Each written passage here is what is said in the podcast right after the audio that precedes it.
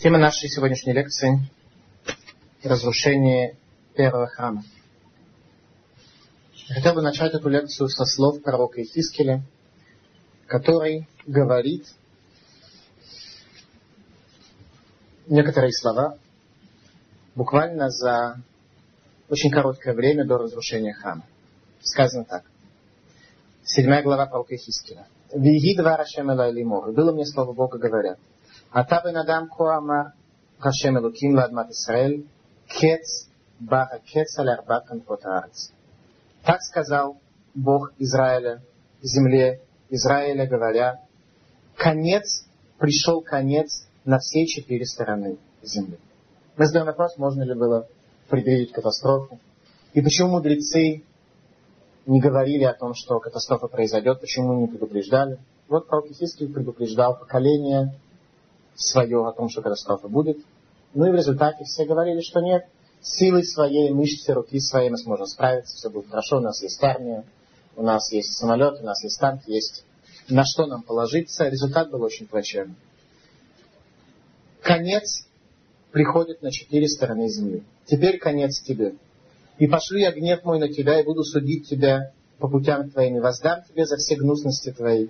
И не пожалеет око мое тебя, и не пощажу, ибо по путям твоим воздам тебе. То есть Творец говорит, по путям твоим воздам тебе, то есть наказание, оно исключительно было дано по принципу меда кенегет. Меда мера за меру не было наказано ни одно существо, ни одно творение, которое не заслужило себе этого наказания. Так, во всяком случае, говорит пророк Ихиский.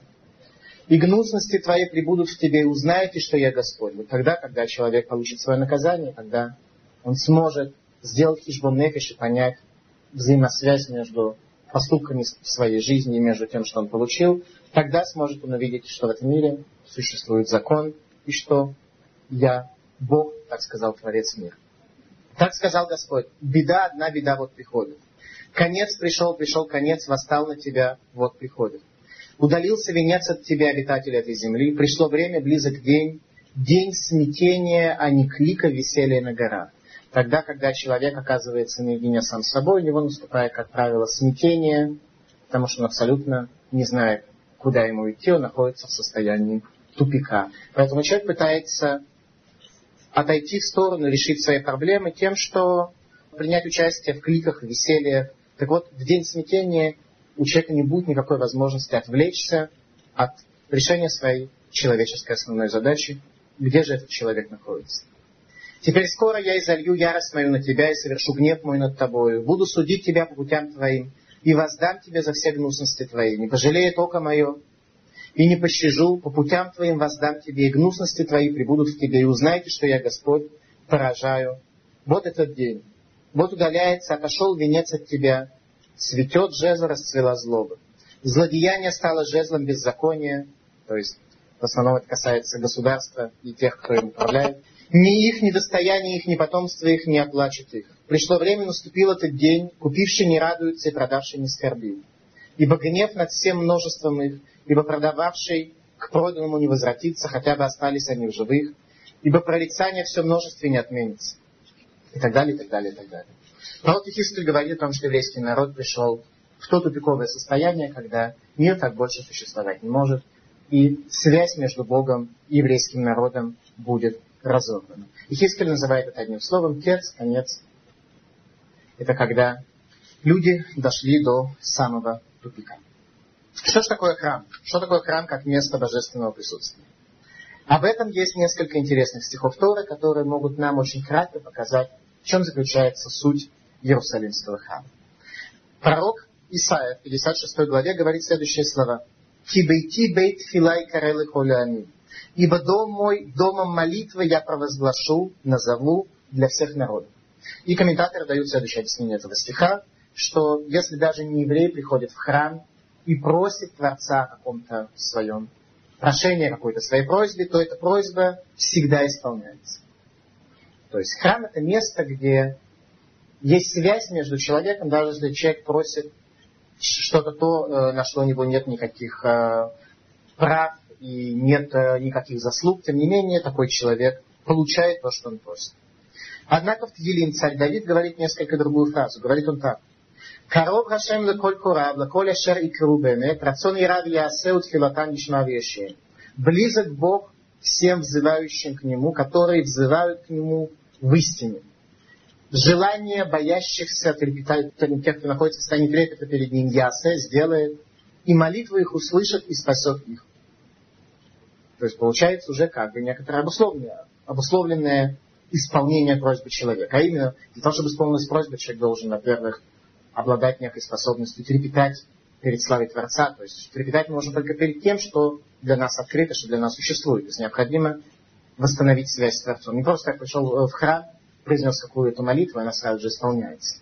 Речь идет о том, что в еврейской молитве, тогда, когда еврей обращается к Творцу в храме, то Творец исполняет эту молитву только в той ситуации, когда для человека это будет полезно. То есть, если приходит не еврей, иными словами так говорит Исаия, то его молитва исполняется в любом случае. Если приходит еврей, то его молитва исполняется только тогда, когда для него это полезно. Очень часто в жизни мы просим вещей, которые для нас абсолютно полезными не являются. Или, скажем иначе, являются абсолютно вредными. Это место храма. Храм это место связи, там, где Бог по-настоящему был близок.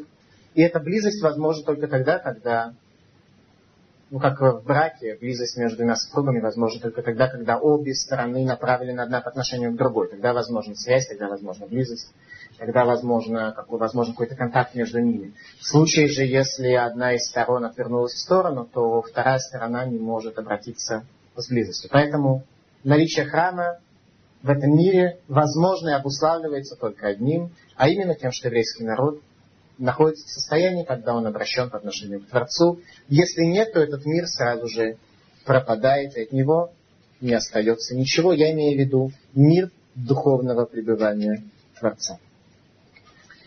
Сказано в книге Ирмияву в девятой главе следующие слова – الحریم سبکی ونگی النوت мидбаркина хиницту мибли эй иш увер вело шиму польмикне мёв гашамая вад бевима нададу галах. Подниму я плач сто на горах и рыдания пастбищах пустыни, ибо опустошены они, и никто не проходит там, и не слышно ни голоса стад, и от птиц небесных до скота все разбежались, ушли. Ирмья пророчествует о разрушении храма, о том, что как он говорит дальше, превращу я Иерусалим в груды развалин, в жилье шакалов, а города Иудею я сделаю пустыню безлюдной.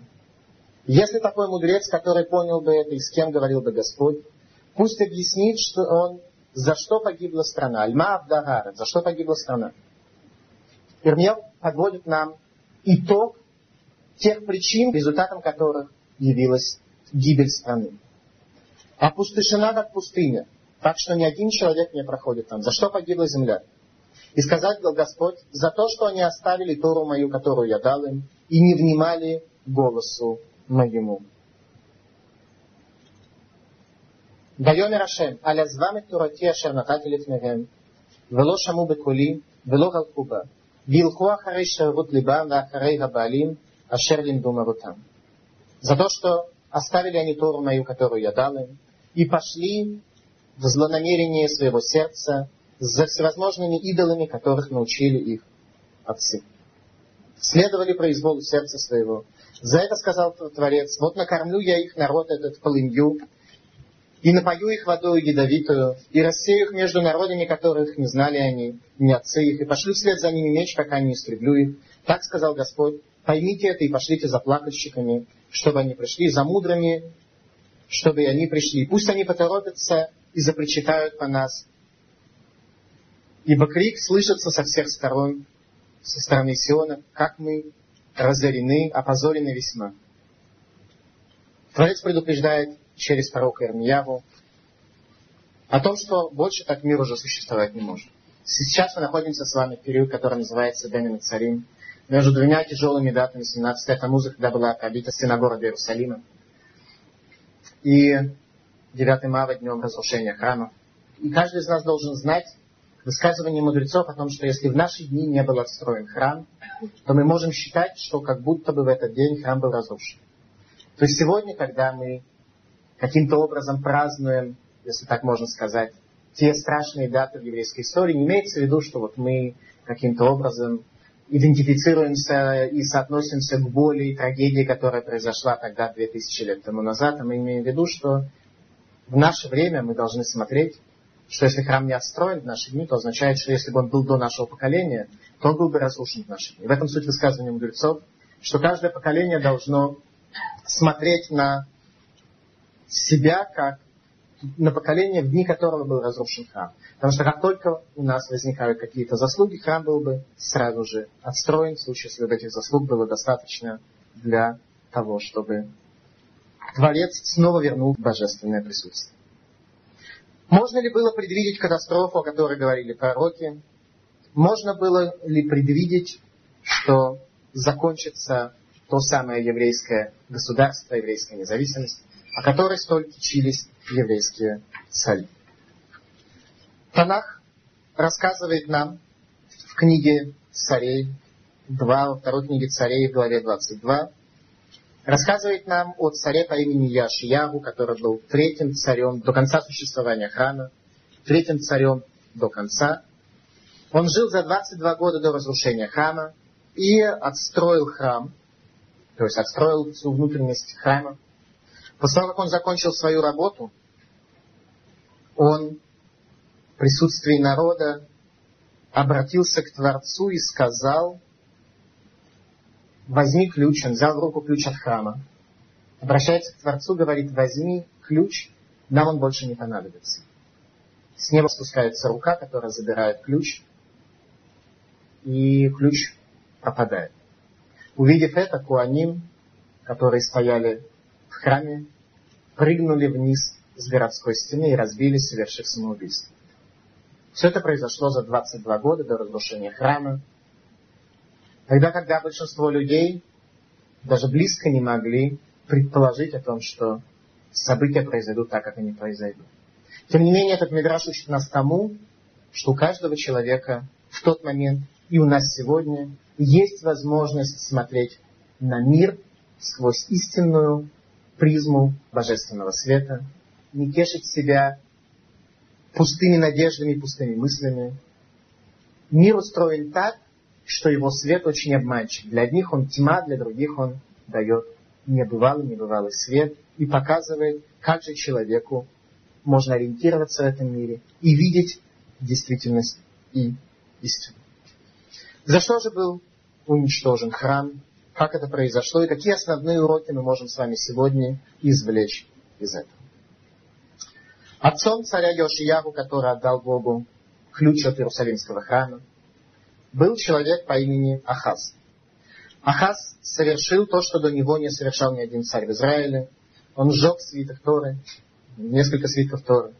Он пытался ввести весь народ в идолопоклонство. В храме он совершил реформу, внеся всевозможные статуи, которым поклонялись, э, всевозможные статуи идолов, которым поклонялись те люди, которые были связаны с царской властью. Все те, кто в Израиле были связаны с царской властью, сегодня любят поклоняться разного рода статуям. Во всяком случае, судьба Ахаза была такой, что у еврейского народа происходят страшные события, и еврейский народ обречен на потерю связи с Богом благодаря поступкам, которые сделал царь Ахаз. В результате, когда он умирает, то царем в еврейском народе становится царь Йошияву, которому было 8 лет, когда он становится царем над Израилем.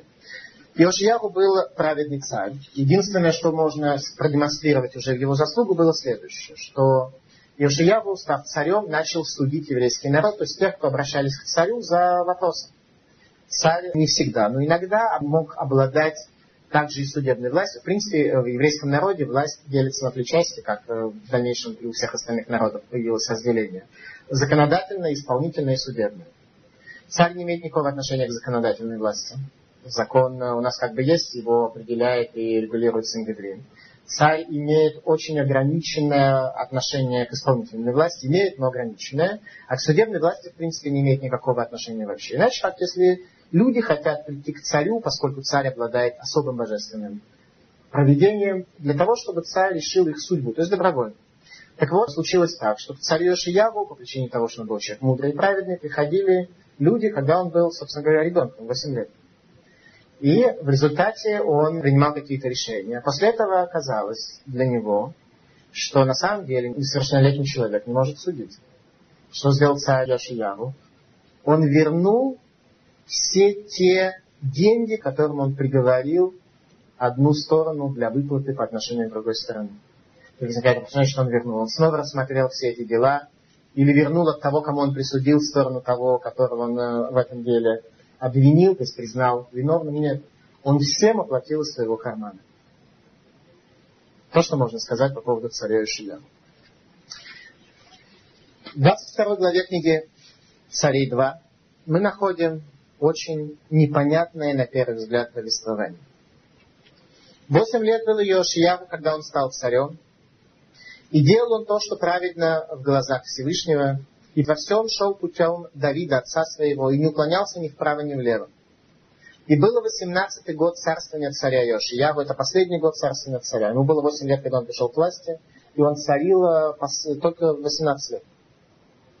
Послал царь нескольких человек, сказав, пойдите пересчитайте все деньги храмовые, и пусть отдадут их в руки тех, кто делают работы в храме, и пусть раздадут работающим в доме Господнем для починки повреждений в доме. То есть он решил сделать капитальный ремонт храма, отремонтировать храм. Плотникам и строителям и каменщикам на покупку леса, вырубленных камней, на починку дома. И не вели они с ним счета деньгам, отданных в их руки, потому что они поступали честно. То есть даже никто не считал, люди были настолько порядочные, что даже не нужно было регистрировать деньги, которые отдавались. И сказал первосвященник Хилкияву, Шафану, писцу, книгу Тору нашел я в доме Господнем. Что имеется в виду? Что в храме нашли свиток Тора, что если в каждой синагоге сегодня можно найти по несколько свитков Тора. Что значит книгу Тора нашел я в храме? И сообщил Шафан, сказав, книгу дал мне Хилки священник. И читал ее Шафан царю, и было, когда услышал царь, слова книги Торы, то разорвал надежды свои. И повелел царь священнику Хилке и другим своим людям, пойдите вопросите Бога обо мне и о народе, обо всей Иудее, о словах, которые найдены в этой книге. Что произошло? Ну, для начала, толкователи Торы, критики, библейские критики, которые прочли это место, они пришли к умозаключению о том, что нашли в храме какую-то еще новую книгу, которую до сих пор не знали. И прочли. Отсюда они, поскольку э, был комментарий, что они нашли книгу, которая была развернута на, свиток Тора был развернут на книге Дворим, на последней части Торы, на последней книге Торы, то они как бы, библейские критики, они взяли как бы эту информацию из э, комментаторов и решили, что вот как бы эту книгу тогда и только и нашли, а до сих пор ее не знали. Поэтому прочли, видели, что жизнь каким-то образом не совпадает с требованиями в этой книге, поэтому царь пробрал одежды, поэтому была печаль и так далее, и так далее. Ну и это все очень э, трудно в это поверить, хотя бы по той простой причине, что свиток Тора, который нашли, это был свиток, написанный рукой Машерады. Так объясняют нам комментаторы. То есть, э, либо идти по пути библейской критики, не принимать как бы ничего, тогда нельзя знать также, что это была книга, на которой был открыт свиток книга Дворим, последняя книга Торы, либо идти по еврейскому пути, тогда кажется, что это был свиток, написанный Мошерабейн. Мы говорили с вами уже о том, что это был за свиток. Свиток это был, который написал Мошерабейну своей рукой, который был спрятан в храме, так что его случайным образом нашли. Почему? Потому что царь Ахаз, который сжигал свитки Торы, он пытался найти все, что он мог в храме сжечь, и на его место поставить языческие статуи и изваяния. В результате кто-то из священников хорошо спрятал свиток Мушарабейну, так, что он был обнаружен. Но почему же царь тогда порвал одежду? Надо было объявить это день праздника. Потому что свиток Тора был открыт на следующем месте в книге, которая приводится в книге Дворим, глава 28, стих 36. И написано там следующее. Муше Рабейну перед смертью дает еврейскому народу последнее свое наставление, говорит он так.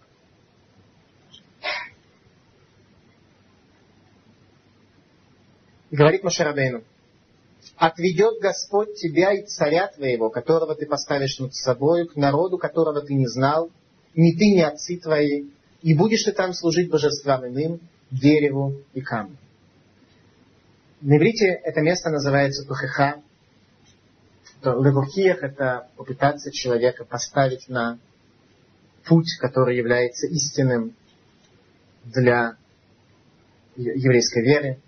Левухиях человека это показать там, где он не прав, последнее наставление. Так вот, этот свиток Тора оказался открытым именно на этом самом страшном месте, которое, когда мы читаем недельную главу, э, эту в синагоге, то в это время не приглашают к Торе на чтение этого куска никакого человека, а только сам тот, кто читает Тору, он произносит эти слова, чтобы не оказалось, что тот, кто читает, он делает такое страшное назидание по отношению к человеку, которого вызвали, который э, как бы читает этот свиток. Поэтому э, сам Балькуре, сам тот человек, который читает свиток, он его как бы читает для того, чтобы никому конкретно такое страшное назидание не сказать. Так вот, говорит Творец, Отведет Господь тебя и царя твоего, которого ты поставишь над собой, к народу, которого не знал ты, не отцы твои, будешь ты там служить божествам иным дереву и камню. Что когда еврейский народ дойдет до конца, то тогда наступит полная тьма, и храм будет разрушен, евреи пропадут из этой страны. И станешь ужасом и притчей, посмешищем среди всех народов, которым отведет тебя Господь. Если написано в Торе, что даже народы признают какова, сколь большая мудрость этой великой книги, которой живут евреи, как написано в книге Товарим, тогда, когда у нас будет благословение. То есть, когда мы будем исполнять эту Тору. И когда у нас будет связь с Творцом, когда у нас будет гармония в нашем существовании, тогда, безусловно, все народы мира признают, насколько этот еврейский народ принял книгу, в которой есть много логики, много ума, много э, величия, то тогда, когда еврейский народ потеряет эту связь, и изгнан, то, естественно, народы не будут глубоко вдаваться в еврейскую философию, а народы мира скажут, что мы будем для них, мы будем для них людьми, к которым, безусловно, э, никакого уважения и почтения они ощущать не будут. Итак, что происходит? Находит царь книгу, открытую именно на этом самом месте обратились к пророчице Хулге, которая говорит, так сказал Господь, вот навожу я бедствие мое на место это и на жителей его. Все по словам книги, которую читал царь Иудейский. За то, что оставили они меня и приносили воскурение другим богам, чтобы гневить меня всеми делами рук своих, воспылал гнев мой на место это и не погаснет. Гнев мой не погаснет. А царю Иудейскому, пославшему вас вопросить Господа, так скажите ему, так сказал Господь Бог Израилев, о словах, которые ты слышал. Так как смягчилось сердце твое, и ты смирился перед Господом, услышав то, что сказал я об этом месте, о жителях, то они будут предметом разрушения и проклятия, и ты разорвал одежды свои и плакал передо мной, то и я услышал тебя, и за это ты уйдешь к отцам своим в мире, то есть глаза твои не увидят того бедствия, о котором было сказано. А именно, благодаря тому, что царь делает шуву, царь по-настоящему понимает, что путь, которым шел еврейский народ, был путем ошибочным, то наказание это не произойдет в его дне, произойдет через 22 года. Как оно произошло, насколько мы это знаем в исторической перспективе. Что делает царь?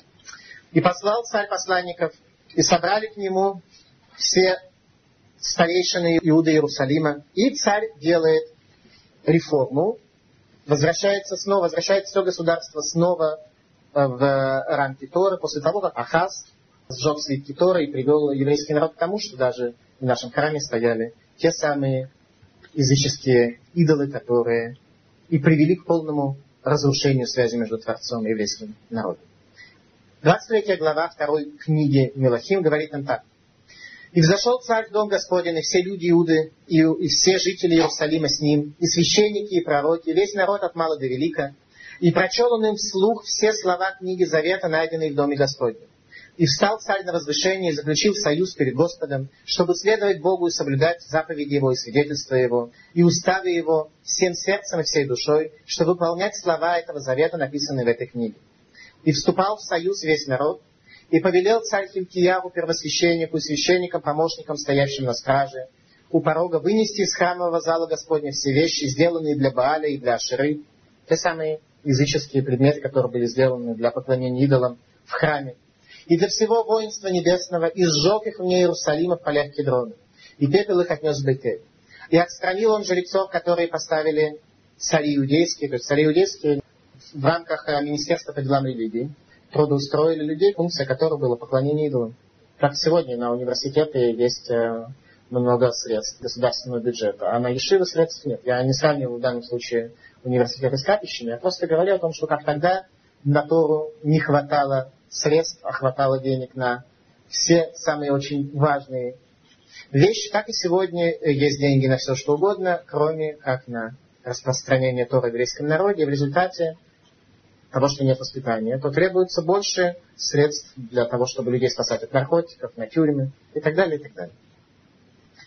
Так вот, отстраняет, то есть увольняет царь Йошияру всех жрецов, которые, как, как, как сказано, приносивших воскурение Ваалю, солнце, луне и звездам и всему воинству небесному.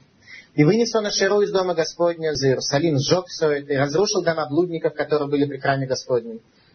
То есть при храме сделали еще капище блудников. Чего только не было. И осквернил он место, где э, евреи проводили сыновей своих и дочерей своих через огонь. И лошадей, которых поставили в честь солнца цари иудейские. Обратите внимание, что за странное вообще действие поставить лошадей в честь солнца. Ну, интересное ведь служение, правда? Лошадь в честь солнца. Какая связь? Лошадь на иврите сус. Гематрия слова сус самых это 60, вав это 6, и самых 60. То есть все кратно 6. Одни шестерки. Шестерки соответствуют в этом мире шестимерному пространству. То есть четыре стороны света, вверх и вниз.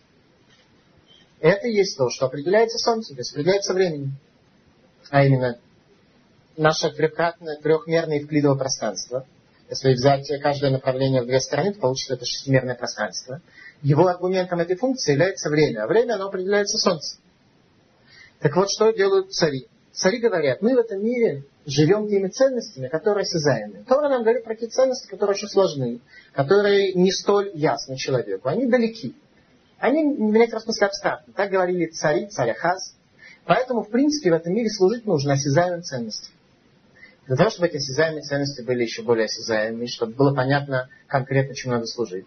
Они служат лошадям. Сегодня это машина. Люди очень любят машины сегодня. И служить нужно Солнцу, то есть тому, что определяет материальное время, материальное время, которое в динамике которого происходит у нас движение в материальном пространстве. Поэтому написано, и лошадей, которых поставили в честь солнца, цари иудейские, он перенес в дом Господень в комнаты царедворца, а колесницы солнца он сжег в огне. То есть лошадей он убрал, колесницы сжег, полностью вернул еврейский народ снова в то состояние, как это было до того, как евреи начали поклоняться, как здесь написано, мерзостям тех народов, которые нас окружали. И разбил он статуи и так далее, и так далее. Текст говорит нам, подводя итог тому, что царь Йошияру сделал в храме, он говорит так.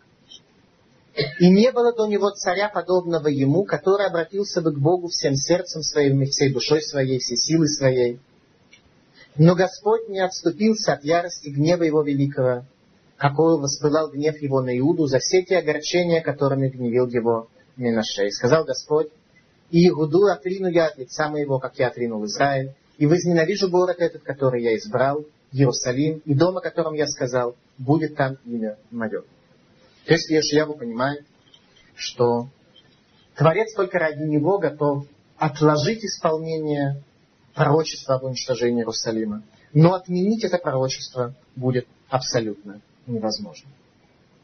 Поэтому, что делает Йошияву? Перед своей смертью, а именно, все, что произошло у Йошияву, было в последний год его правления, то есть 18 год. То есть, а последний год правления царя, как правило, последний год его жизни.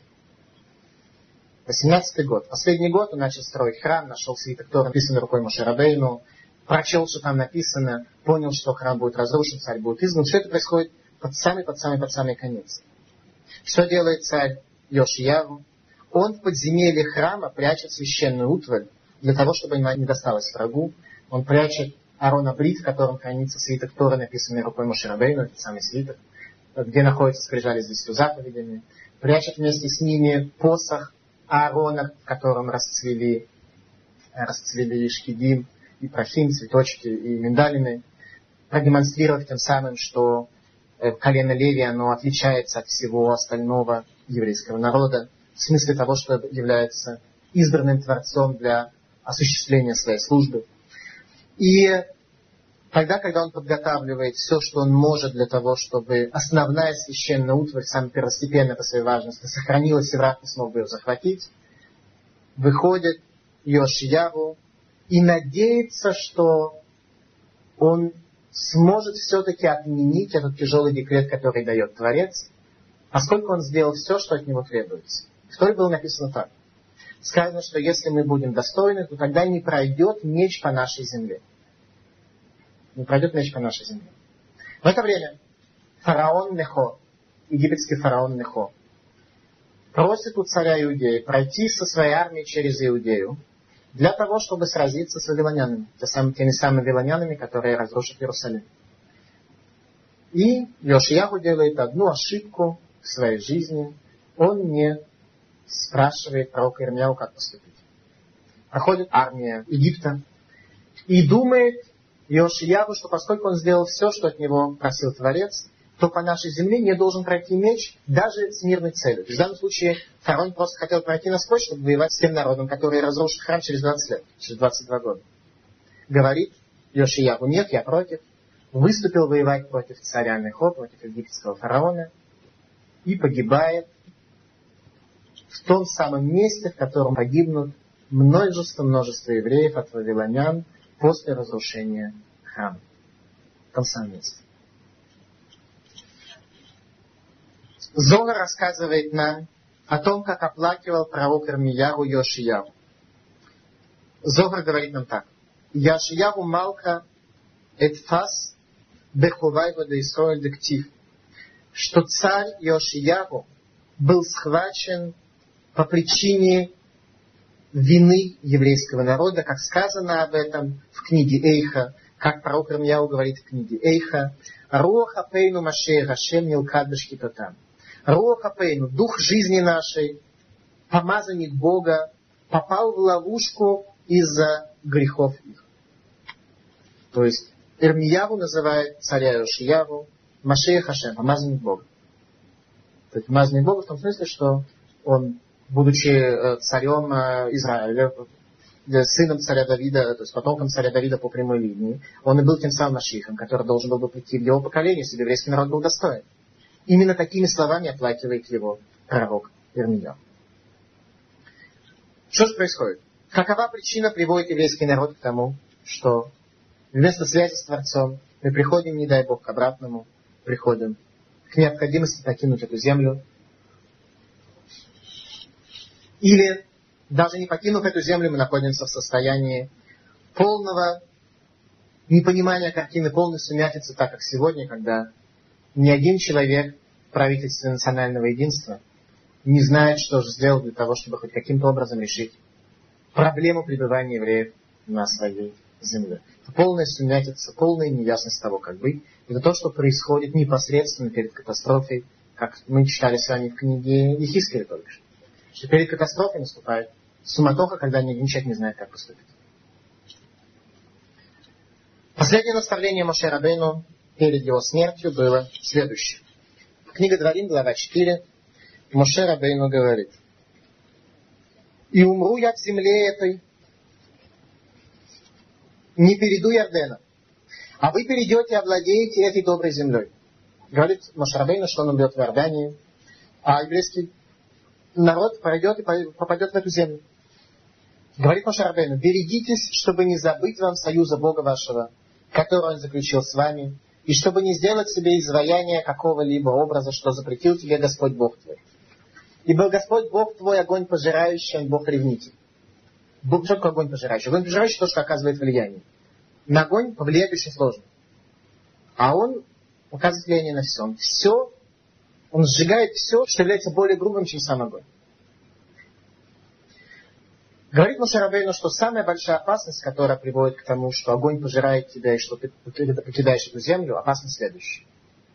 Когда же родятся у тебя сыны и сыны сынов, ונושנתם בארץ, וישחתם, ועשיתם פסל תמונת קול, ועשיתם הרע בעיני השם אלוקיך להכיסוי. Китолит ванил бнебаним. Когда ты родишь детей своих и детей детей своих, вену шантем баарц. И станете вы старыми на земле, привыкнете на земле, будете дремать на земле. Исказите свои пути и будете делать разного рода изваяния или изображения, то тогда призываю я в свидетели, говорит Моше Рабейну сегодня небо и землю, что совершенно сгинете вы скорость земли, в которую переходите через Ярден для наследования ее. Не пробудете много времени на ней, а непременно будете истреблены. Что происходит? Венушанте, если вы будете дремать на этой земле, является ключом к тому, что еврейский народ из этой земли изгоняется. Что такое венушант? Почему дремота столь уж страшное явление? Что такое венушант? Что вы задержитесь, что вы будете беспечными, что вы будете дремать на этой земле. Если не будет ощущения жизни и связи, тогда произойдет изгнание. Я очень редко в своих лекциях пользуюсь э, понятием гематрии, поскольку это определенный метод, из которого очень ясно нужно понимать, что можно выучить. И в основном, э, как правило, когда его приводят, то это подсчеты, которые э, мало имеют реальной связи между собой. Тем не менее, по поводу этой гематрии говорят все Галей Тура самых-самых древних времен. А именно, гематрия слова Венушантем 852. 850 это количество лет, которое евреи жили от прихода в землю Израиля до разрушения первого храма. Говорит Машарабейну Бенушантам, что если для вас жизнь станет старой, то есть будете жить так степенно, беспечно, жизнь перестанет для вас приносить что-то новое, перестанете духовно расти, а каждый сядет под виноградник свой, под смоковницу свою. И будете вот так вот дремать то Творец изгонит вас, и у вас будут большие неприятности. И комментаторы говорят, что в разрушении первого храма наряду с горем мы находим еще небывалое милосердие Творца по отношению к своим творениям, а именно, что если бы Творец разрушил Иерусалим лишь на два года позже, то тогда бы, не дай Бог, гнев Творца был направлен против людей, а поскольку мы еще не дошли до гематрии слова Нушан, там еще 852 года не дремали на этой земле, то тогда Творец свой гнев послал на камни и на дерево Иерусалимского храма и города. А люди в своем большинстве были спасены, пришли в изгнание. И как дальше пишет Моше Рабейну, что тогда, когда Творец изгонит нас, то тогда Оттуда же искать станешь Господа Бога твоего, и найдешь, если будешь искать Его всем сердцем твоим и всей душой твоей. А говорит Маша Рабейна, что если оттуда ты будешь по-настоящему искать Бога, то ты сможешь Его найти. Там, в изгнании, за границей, люди будут обладать большей способностью искать Творца, которого они потеряли здесь. Так вот, если бы еще на два года лишь продолжалось пребывание евреев на этой земле, то неприятности могли бы произойти принципиально, принципиально больше. Что такое человек в состоянии выношантным, человек, который пребывает в состоянии дремоты? Мудрецы говорят, что промежуточное состояние между человеком в состоянии духовного роста и пребыванием человека в состоянии греха является человек спящий. То есть человек спящий это полпути между человеком духовным и человеком, духовность которому не свойственна. Когда человек спит, он не живет. Во время сна человек ничего не производит. Он находится в системе, которая не обновляется. Стал быть, только стареет, только с возрастом становится менее способным, теряет, теряет тот потенциал, который у нас есть. Каждый день каждый из нас становится старее. Каждый день потенциал мы расходуем. Так вот, если мы находимся этот день в состоянии дремоты, мы как бы ничего и не создали. Мы находимся в необновляющей системе. Духовная форма человека, который пребывает во сне, ведет его к греху. Бодрый человек стремится к динамике, стремится к изменению, стремится к духовному росту. Он открыт для восприятия ценностей более высоких, чем те ценности, которые находятся сейчас. Бодрствование приводит человека к жизни, к существованию. А спящему человеку, наоборот, Ему лучше без всяких изменений, без динамики. Человек у вас не лучше бы был спокоен, чтобы ничего не происходило. Человек во сне не ожидает никаких новых открытий. Он не готов к новым открытиям. Он абсолютно закрыт. Ему да, не так хорошо. Он спит. Новые открытия, наоборот, вызывают у него опасность. Потому что так у него более-менее сон защищен. У каждого человека есть психологические реакции, задача которых защитить его психику, защитить его от возможного рода неприятностей. Человеку спокойно, человеку надежно. И любая динамика, любая необходимость работы, какого-то духовного служения, какого-то духовного изменения, такому человеку в тяжести ему это не нравится. Такому человеку хороша дремота, потому что любая динамика, любой духовный рост угрожает его равновесному пребыванию в состоянии дремоты. Об этом сказал Творец. Венушантами, если вы будете дремать в этой земле, если вам будет казаться, что можно так вот просто существовать, ничего не произойдет, что ваше пребывание на этой земле абсолютное, ваше право на этой земле абсолютное, то тогда вы из этой земли таки будете изгнаны, и эту землю вы покинете. Это абсолютно то, что сказал еврейский пророк, первый еврейский пророк Мушерабейну, в словах Вейнушанта. Обратите внимание, что происходит сегодня. Сегодня происходит полная правительственная дремота в этой стране. Правительству почему-то кажется, что право евреев на эту землю неотъемлемое. Понятно, на каком основании. В всяком случае, наши оппоненты с этим не согласны. Организация Объединенных Наций с этим тоже не согласна, потому что любое действие, которое делают евреи, приводит весь мир к существенному возражению. И в результате оказывается, что евреи находятся на этой земле очень-очень ненадежно. Несмотря на то, что действительно Творец эту землю нам дал. Венушант. Если еврей потеряет духовную форму реальной живой связи с Богом и со священной землей, тогда происходит изгнание с этой земли, и после этого изгнания исполняются слова «Умишам Тидрашену», и оттуда ты будешь требовать Бога. Мишам Тидрашену, оттуда ты будешь требовать Бога, и так далее. Пророк Армиягу, книги Эйха, оплакивает Иерусалимский храм, который был уже разрушен. Книга Эйха изначально была написана до разрушения храма, но эту книгу сжег царь Биоким, поскольку видел, что Ирмияру пророчествует о том, что ему неприятно, он просто взял и сжег книгу Танах. Этой книги у нас не осталось. Если книга, первоначальная книга Ирмияру имела 300 глав, сегодня у нас только 4 главы в книге их. Так вот, Ирмияру во второй книге, которую написал уже после этого, пишет следующие слова. Им тухальны нашим перьё алулей тапухим, и мегарек бамишка нашем корен венави. Будут ли есть женщины, детей своих, которых они нежели, и будет ли убит в храме Бога Каен и пророк. Мидраш рассказывает, как образовались эти слова, откуда они произошли, почему Ирмияву оплакивает Иерусалим именно этими словами.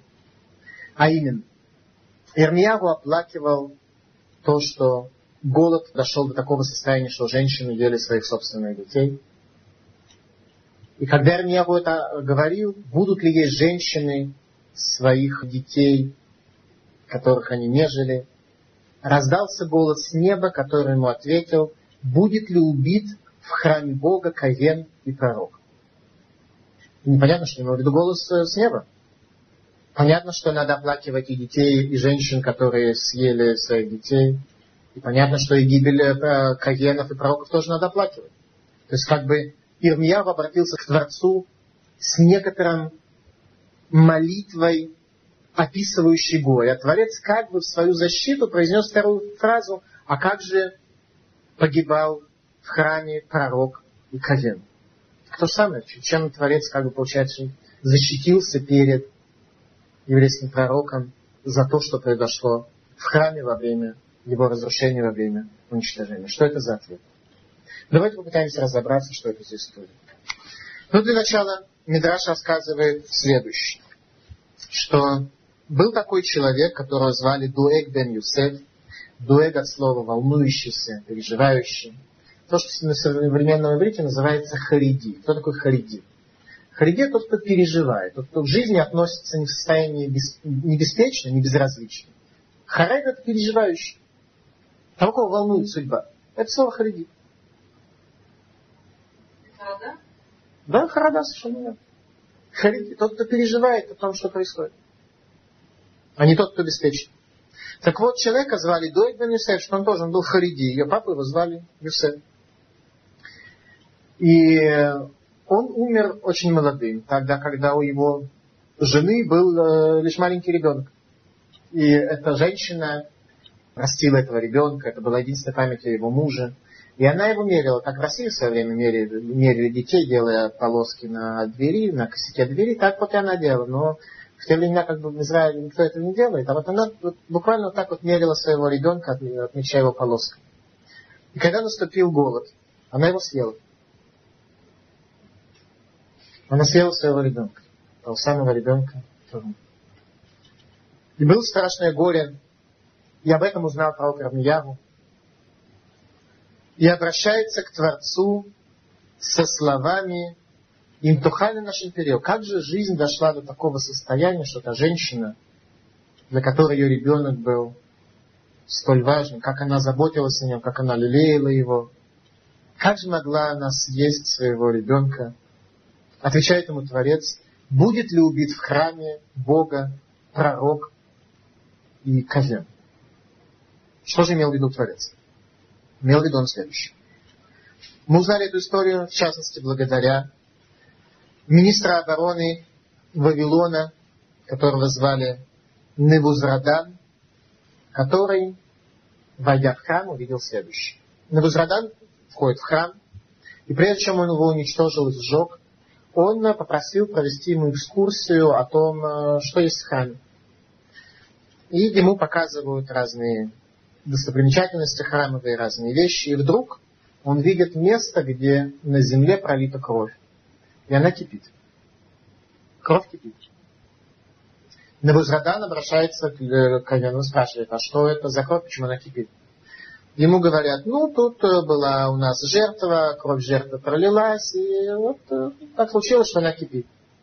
Говорит Набузрадан, смотрите, мы люди конкретные, нет ничего лучше, чем практика, которая является проверкой теории. Давайте принесите жертву, пролейте кровь. Посмотрим, будет она кипеть или нет. Но они были вынуждены это сделать, кровь, конечно же, не кипит. Тогда он говорит, ну, расскажите, что происходит, потому что я не уйду с этого места до тех пор, пока вы мне не расскажете, что происходит. Ему не говорят. Он начинает убивать одного с другим, убивает тысячи людей. С тем, чтобы ему только рассказали, что происходит с этой кровью. И рассказали ему следующую историю. Был в Израиле царь, примерно за 200 лет до разрушения храма, которого звали царь Ахазия. Царь Ахазия был сыном Аталии, а Аталия была, в свою очередь, дочерью Ахавы и Изевеля. Для того, чтобы понимать вообще, что происходит в Танахе, крайне необходимо знать, кто с кем родственник. Потому что в Танахе все родственники. И все знакомые, и все ходили в Хедер один и так далее. Там все, все, все люди между собой хорошо связаны. Поэтому как в Израиле сегодня, так и в Танахе. Поэтому для того, чтобы понять, что вообще в Танахе происходит, необходимо знать, кто кого родил, кто с кем э, вместе в Милуим служил, кто с кем вместе в детский сад ходил и так далее. Без этого ничего понять невозможно будет. Так вот, еще раз. Ахав это был царь Израиля, который поставил перед собой задачу искоренить любую память о еврействе. Он уничтожал физических пророков. И пророк Ильяву это был тот человек, который был оппонента Ахава, тот, кто победил его в тяжелейшем соперничестве, которое между ними было. Ахав женился на Изериле, дочери Сидонского царя, которая прошла реформистский гиюр. И в результате этого гиюра она э, тоже уничтожала множество еврейских мудрецов и пророков. И у них родилась дочь, не в добрый час, которую звали Аталия. Сыном этой самой Аталии был царь Ахазия. Царь Ахазия воюет с Арамом и погибает. И когда пришла весть о том, что царь погиб, то Аталия, его мать, убивает всех потомков своего сына, то есть, попросту говоря, убивает своих внуков, для того, чтобы прийти к власти. Это немного о реформистском периоде. Убивает своих внуков для того, чтобы прийти к власти. В результате она объявляет себя царицей и царствует шесть лет. Только что произошло? Одного ее внука удалось спасти. И этого внука звали Йоаш. Его спас первосвященник его яда. В течение шести лет он хранил его в святой святых Иерусалимского храма. В течение шести лет происходил каждый день полное чудо, что этот ребенок ни разу не плакал в голос. Ребенок не издавал звука. Шесть лет он так вот жил в святой святых. Первосвященник его кормил. Святая святых это место, куда может зайти первосвященник только в Йом-Кипур. Там был последний из царей. Если бы этот царь не сохранился, то династия Машииха просто бы оборвалась. Машииха бы еврейского народа не было. То, что и хотел сделать царица Аталия, кроме всего прочего. И через шесть лет, когда э, первосвященник Його-Яда почувствовал, что у него есть э, политические силы, он э, совершает переворот, совершает заговор, переворот. Народ, который собирается в праздник, в один из трех праздников, когда евреи все собираются в храме, народ собрался в большом количестве, и первосвященник перед ними открывает святую святых и выводит им царя и говорит, вот этот царь ваш. Узнав о том, что царь жив, народ э, поднимает восстание, и царицу убивают, ту самую царицу Атали убивают, в результате Юаш приходит к власти. Что происходит дальше? Дальше происходит следующее. Прошло несколько лет после этого. И Юаш, сказано о нем, что он начинает делать зло в глазах Бога. Начинает поклоняться идолам. Тот самый Юаш, который жил в Святой Святых, он начинает поклоняться идолам начинает вести себя так, как бабушка родная. И кто порицает его в дни его жизни? Сын первосвященника, сын того самого первосвященника Егояда, который спас его. И звали его Захария бен Егояда, пророк Захария. Пророк Захария порицает царя Йоаша. И говорит царь Йоаш своим людям, убейте его в храме. Убейте его, чтобы он не мешал жить народу, потому что он занимается тем, что проводит антисионистскую агитацию и пропаганду. Мешает народной жизни. Убейте его. И Захарию убивают. И кровь его кипит 200 лет. Никаким образом ее не убрать, ничего не происходит. Чистый чудо в чудо. Кровь его кипит в храме 200 лет. Когда Навузрадан узнал об этом, когда военачальник армии Навуходнецер узнал об этом, он принял диюр и вошел в еврейский народ. Сказано в книге Зора от имени Раби Пинхаса бен Яира, отца жены Раби Шимона бар Юхая, автора Зогара, сказано так. Коль верама нишма Рахель мивакает банея. Голос слышится на высоте. Рахель оплакивает сыновей своих. Рассказывает Зора, что в час разрушения храма раздался голос. Отцы, где вы? Вы во сне? Сыновья ваши умерли, убитые, они в изгнании, в голоде, дома их разрушены. Где вы? Встаньте, пробудитесь. Пробудились наши працы, похороненные в пещере Мехпила в городе Хеврон. Обратились к Моше Рабейну, спросили, Моше, это Банейну, где сыновья наши? Отвечает им Моше, я оставил их в Сирашуа и оставил их. Обратились они к Игашуа, говорит Игашуа бен Нун, я разделил землю среди них, они разошлись, каждый под виноградную лозу свою, каждый к смоковнице своей, каждый разошелся по земле своей. В Лошантам. Каждый живет в своей вилле, каждому нормально. Воспитывают детей, дети воспитывают детей, дети детей воспитывают внуков детей. И так все кого-то воспитывают, и все говорят, что они живут ради воспитания кого-то. И так вот все и утряслось. Пришли праотцы на храмовую гору, которая дымилась от огня. И когда они пришли к храму, то слышат они голос, который говорит, «Малый едидай добейти». Что друзьям моим в доме моем? Слышат голос неба. Что друзьям моим в доме моем? Отвечает Авраам. Бана и Фохем, сыновья мои, где они? Отвечает им Творец. Битлу брит Авду Авудазара. Они устранили завет, служили идолам. Отвечает Авраам Богу, говоря, и махоль душа чмеха. Если так, то пусть сотрутся они ради святости имени Твоего. Аврааму нечего было сказать в защиту. Поскольку духовность является первичным понятием в этом мире, потому что весь мир создан по определению ради этой самой духовности, которую Творец на нее вложил, то если народ не соответствует этому миру, то мир должен быть уничтожен. Вернуться в состояние хаоса бесформенного, как это было раньше. Мира нет права на существование, и Аврааму нечего сказать в защиту. Авраам, главным качеством которого было милосердие, который молился за города с дома и Аморы, чтобы спасти язычников, которые там жили, он не нашел ничего, чтобы сказать за еврейский народ. Рахель Мивака Альбане. Рахель оплакивает сыновей своих. Манал Гинахем Альбане Кейнем. И отказывается утешиться о сыновьях своих, поскольку нет их. Обращается Творец, почему ты не можешь утешиться, вроде как ответ, который дал Авраам Авину. Он, э, он ответ, нечего сказать, просто нечего сказать. Рахель, оказывается, утешится, и Творец говорит ему, «Гейлут саратили фана, они привели соперницу мою передо мной». То есть поставили в храм идолов, как мы с вами читали, привели соперницу мою передо мной.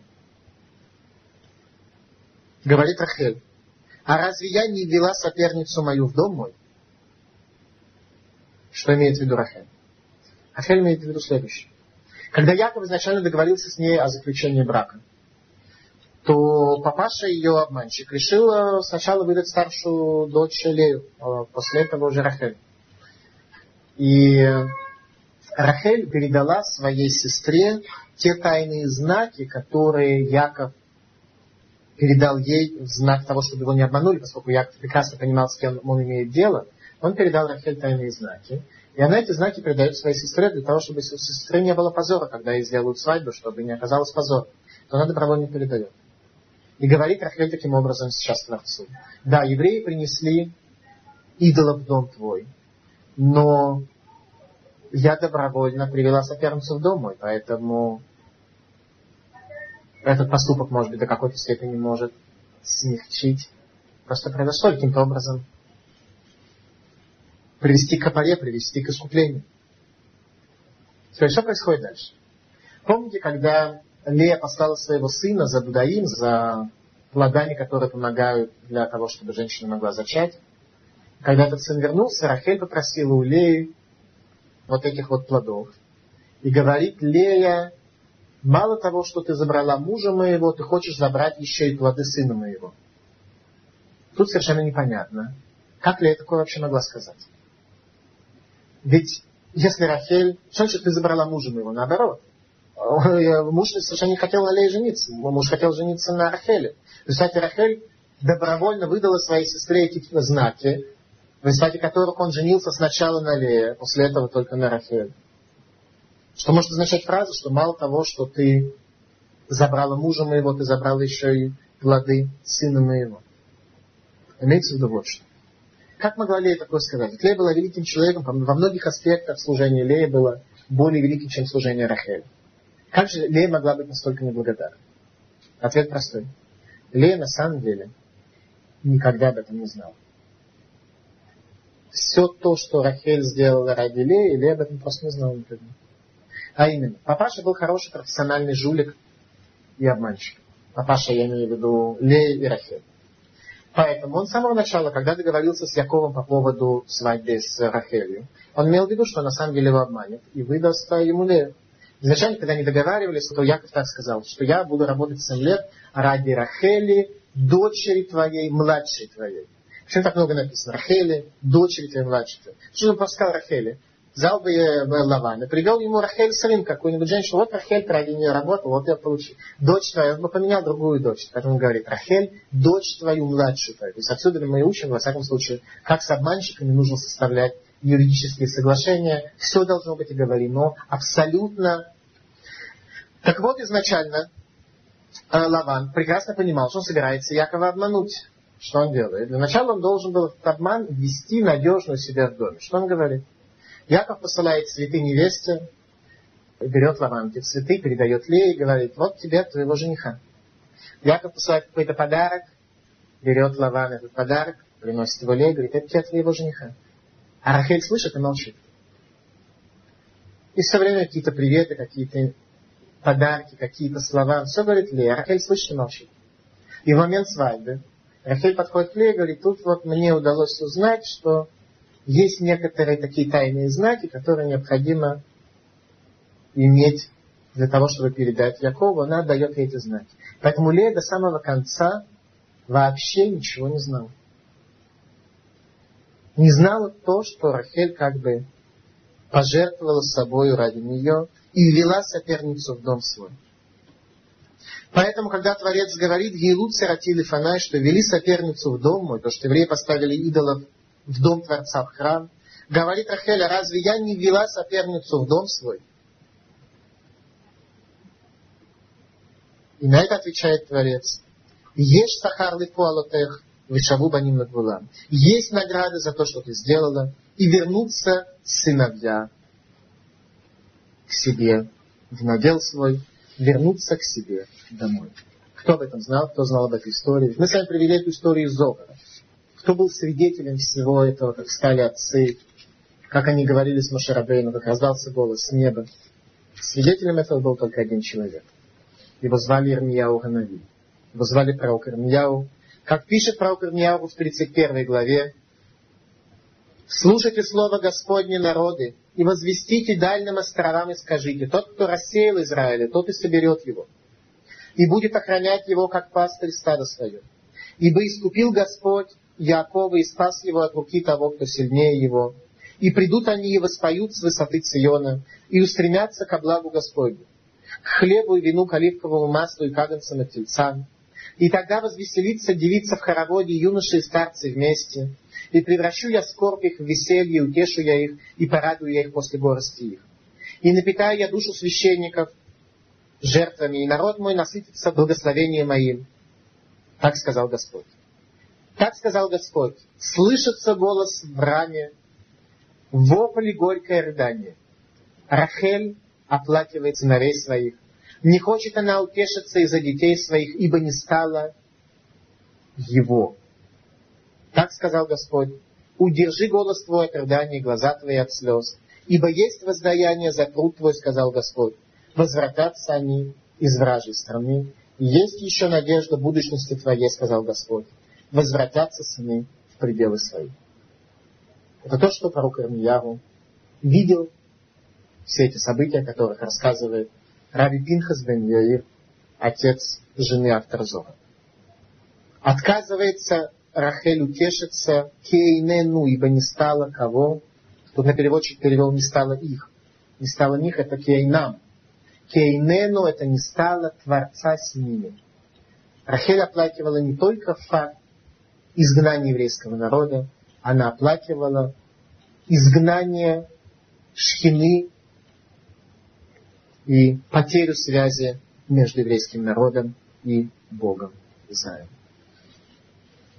Ешь сахар липолотех, вешалу баним легула.